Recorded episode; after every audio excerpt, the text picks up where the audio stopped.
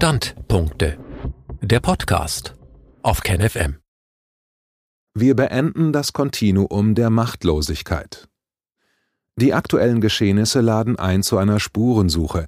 Wie kann es sein, dass sich so viele Menschen Verordnungen und Entscheidungen unterwerfen, ohne diese selbstbewusst zu hinterfragen?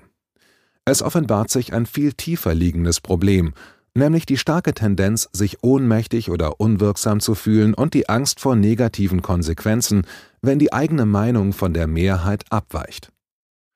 Ein Standpunkt von Bastian Barucker. Wie schön wäre es zu denken, dass, wenn die Evidenzlosigkeit der Corona-Maßnahmen aufgedeckt und neue Regierende gewählt sind, wir das Problem gelöst haben.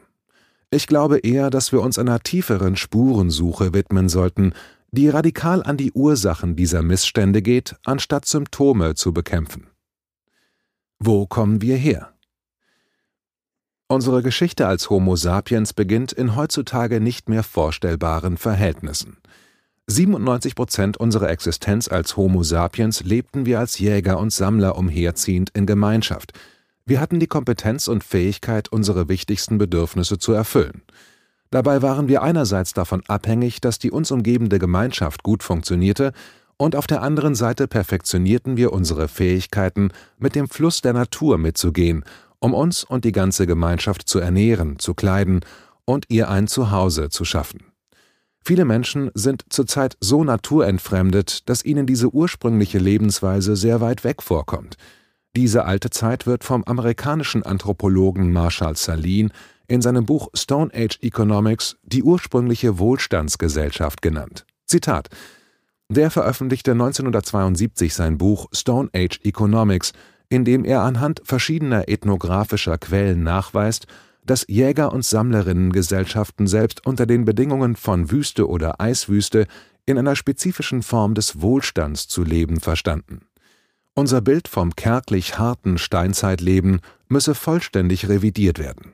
Ja, es sei vielmehr die heutige Gesellschaft, in der die Knappheit ein institutionalisiertes Wirtschaftsprinzip darstellt.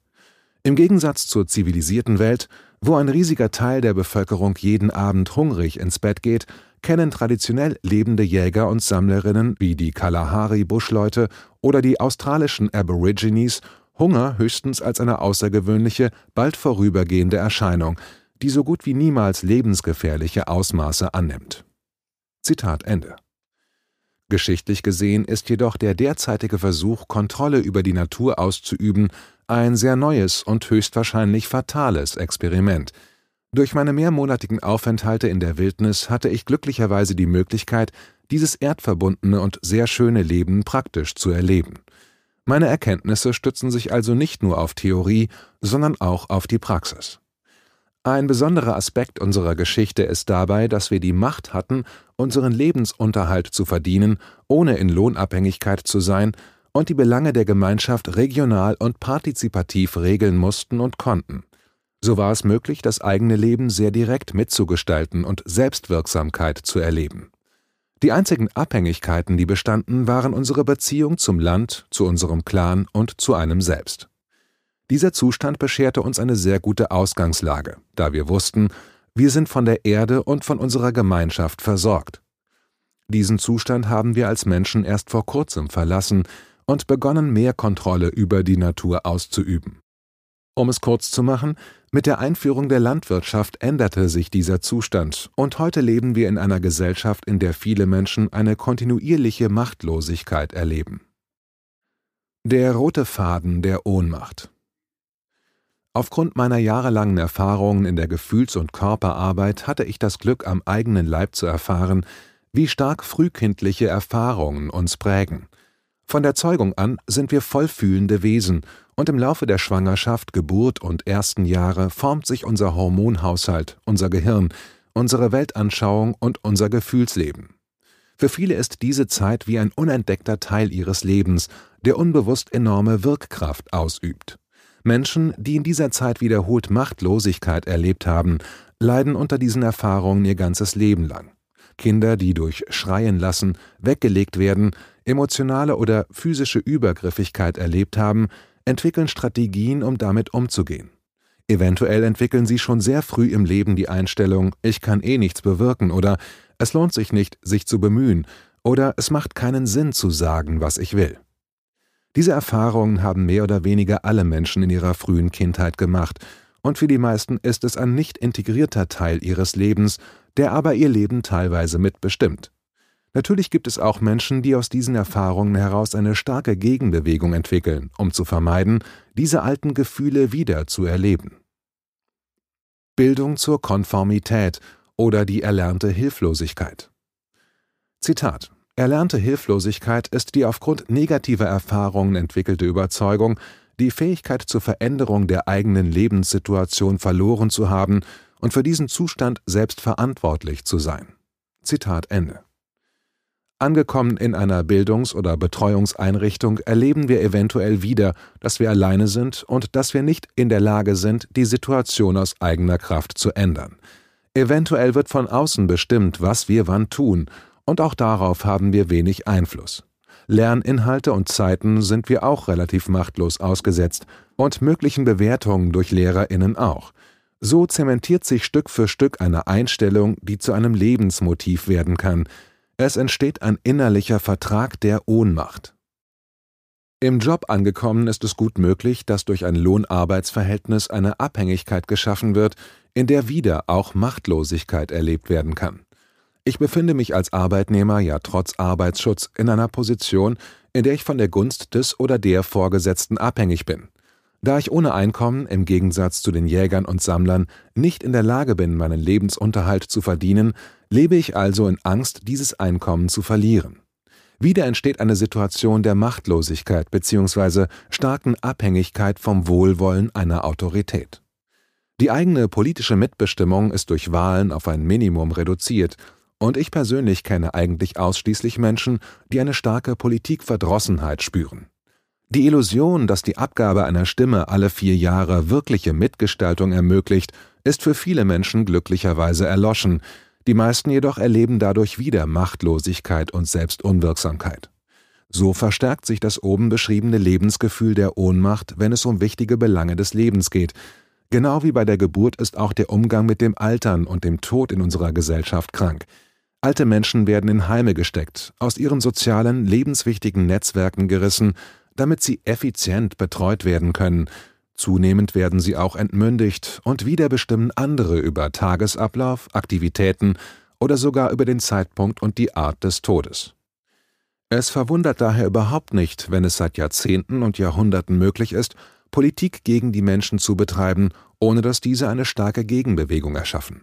Die meisten leiden ja unter der erlernten Hilflosigkeit. Wir haben Besseres verdient. Ein Kontinuum beginnend bei einer selbstbestimmten Geburt und endend bei einem selbstbestimmten Tod wäre ein Anzeichen für eine Gesellschaft, die es Menschen ermöglicht, Verantwortung für ihr Leben zu übernehmen und damit Selbstwirksamkeit zu erleben.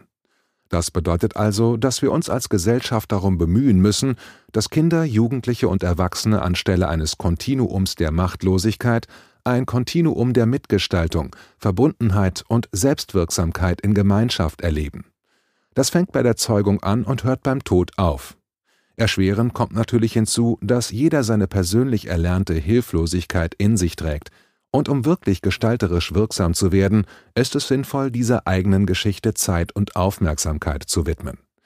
Denn ein nachhaltiger Wandel im Außen ist nur durch eigene innere Bewusstseinsarbeit möglich. Zitat Sei du der Wandel, den du in der Welt sehen willst. Zitat Ende Gandhi. Dieser notwendige Wandel braucht Zeit und viele Veränderungen und vor allem ein Selbstbewusstsein der Menschen, dass ihnen Mitbestimmung, Meinungsfreiheit und Menschenrechte zustehen. Natürlich, und damit meine ich das im wörtlichen Sinne und beziehe mich auf den Anfang dieses Beitrags, haben wir das Recht, über unser Leben zu bestimmen, insofern das niemanden oder der Erde schadet. Es steht mir auch zu, dass Dinge, die mich betreffen, von mir mitentschieden werden und ich transparent und ohne Meinungsmache darüber informiert werde. Es reicht mir nicht aus, alle vier Jahre ein Kreuz zu machen und damit Menschen Macht zu verleihen, die überwiegend krankhaft narzisstisches Verhalten aufweisen und an einer eigenen Machterhaltung oder Erweiterung mehr interessiert sind als am Gemeinwohl. Viele dieser Leute sind nicht in der Lage, bei Bundestagsdebatten einander zuzuhören, sie rufen in die Redebeiträge der anderen hinein, und das Ganze ist so weit entfernt von weisen Entscheidungsträgerinnen, wie die Erde vom Mond. Es reicht mir auch nicht aus, von oben herab mit Verordnungen belegt zu werden, die ohne Evidenz sind und meine Grundrechte einschränken.